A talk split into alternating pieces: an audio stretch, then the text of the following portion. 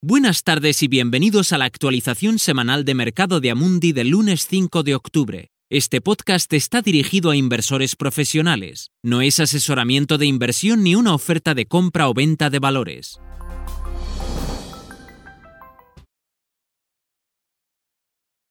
¿Qué hemos visto la semana pasada? El presidente Trump dio positivo en el test de coronavirus, lo que arrojó algunas sombras adicionales sobre una campaña electoral ya marcada por las acusaciones mutuas entre los dos candidatos, que emergieron de forma dramática durante el primer debate televisado el pasado martes, un espectáculo más que un debate que no daba crédito a la gran tradición política y democrática americana. En este momento, la evolución de la carrera presidencial es incierta, con un presidente en cuarentena y los rumores de un posible aplazamiento de las elecciones alimentan la inestabilidad de los mercados financieros.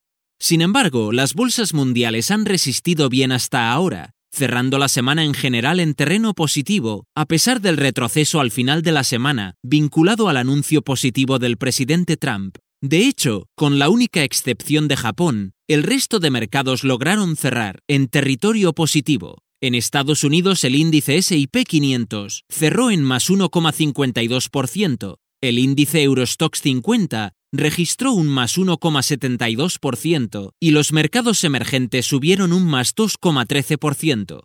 Los datos macroeconómicos apoyaron el tono positivo de los mercados, gracias a que los datos sobre los beneficios industriales en China subieron un 19% interanual en agosto. Los índices de confianza de los consumidores en Estados Unidos superaron con creces las expectativas, y aunque la publicación de nuevos trabajadores no agrícolas en Estados Unidos fue inferior a la prevista en septiembre, la creación de empleo en el sector privado superó las previsiones iniciales, solo contrarrestado por la destrucción de puestos de trabajo en la profesión docente debido a la lenta reapertura de los colegios.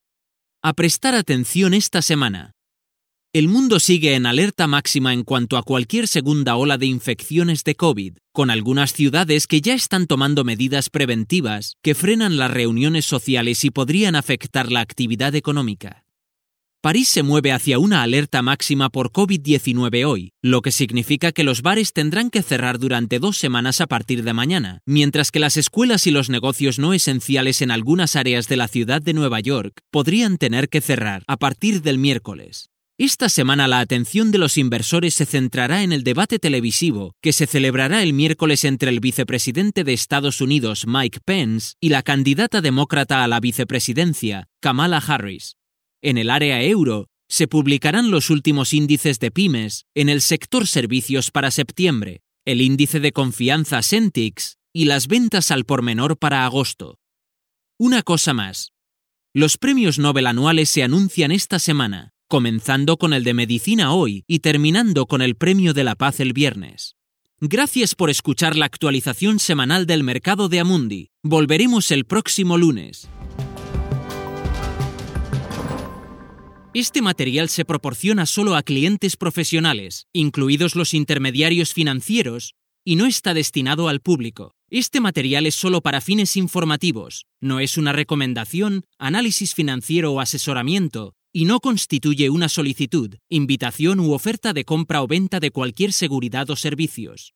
Este documento es publicado por Amundi y a menos que se indique lo contrario, todas las opiniones expresadas son las de Amundi en la fecha de publicación, estas opiniones están sujetas a cambios en cualquier momento sin previo aviso, en función de las condiciones del mercado y otras condiciones, y no se puede garantizar que los países, los mercados o los sectores funcionen como se espera. Amundi no acepta ninguna responsabilidad, ya sea directa o indirecta, que pueda surgir del uso de la información contenida en este material. Amundi no puede ser considerado responsable de ninguna decisión o inversión realizada sobre la base de la información contenida en este material.